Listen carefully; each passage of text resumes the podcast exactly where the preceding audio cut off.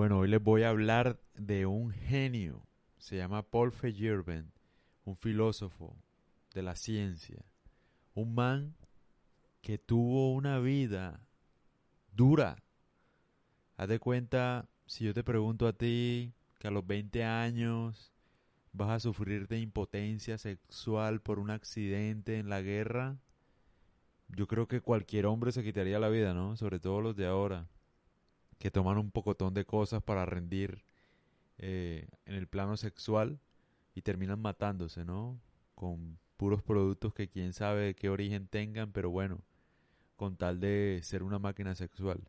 Imagínate un man a los 20 años siendo impotente por algo que no, pues, un accidente, cómo sería la vida de él, ¿no? Y bueno, para sorpresa de todos, el man se casó cuatro veces, te cuento. Eh, fue famoso por ser un perro, un mujeriego. Tenía cuanta vieja que quería. Todas las viejas se morían por él. Incluso hay, hay casos en el que el man cuenta que habían personas, por ejemplo, o sea, de cuenta la mujer de un amigo o sea, viejas ya casadas, marica, los manes se quedaban llorando porque las viejas lo seguían buscando a él. O sea, le eran infiel con él.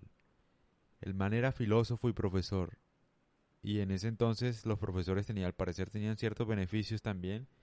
Y todas las estudiantes se morían por él. O sea, el man podía, tenía relaciones con las estudiantes también. Era un mujeriego, básicamente.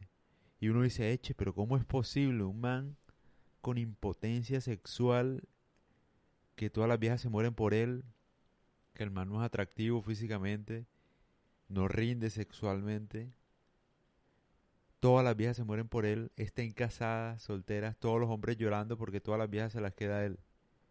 ¿Tú puedes creer que esa vaina existe? Y sí, existió un genio.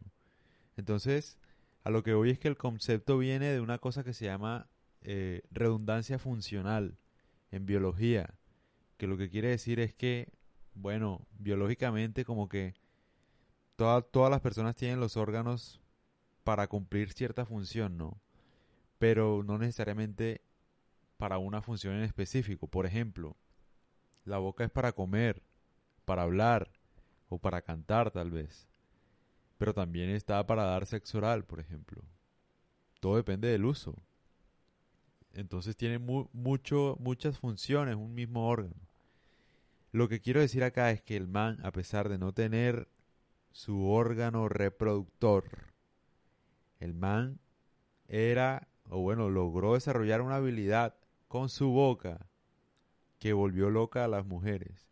¿Y por qué me llama la atención tanto la historia? Porque, digamos, es un man filósofo, es un man que no tiene pinta de actor de cine, ni nada por el estilo, un man aparte impotente, pero tenía todas las viejas. O sea, es una cosa que va más allá de incluso de los estándares de la sociedad. O sea, parece increíble, pero es así. Es una muestra clara de que uno puede hacer lo que se le dé la gana, si así lo quiere y si así se lo cree.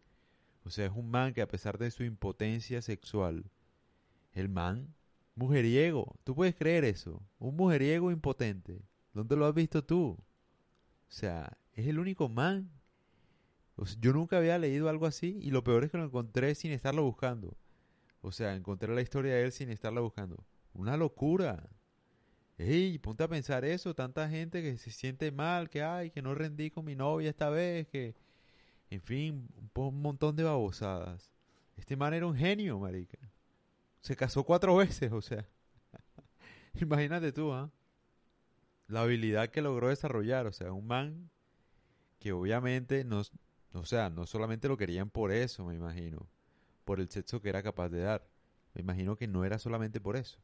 Era un man que era la actitud también de perro, o sea, de mujeriego.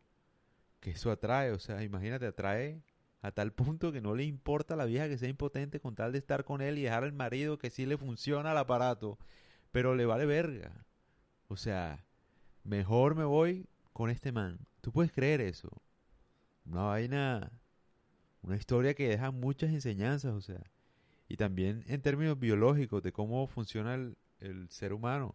O bueno, generalmente la biología, pues, en general. de que uno, la, funcionalidad se la da uno. Puede que un órgano sea para algo, pero puede servir para otra cosa y lo haga mejor todavía.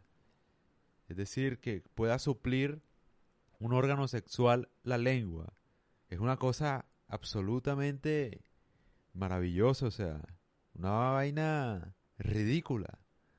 Una vaina que, que a uno lo deja pensando, ¿me entiendes? Porque uno todo el tiempo con limitaciones, limitaciones y con todo perfecto.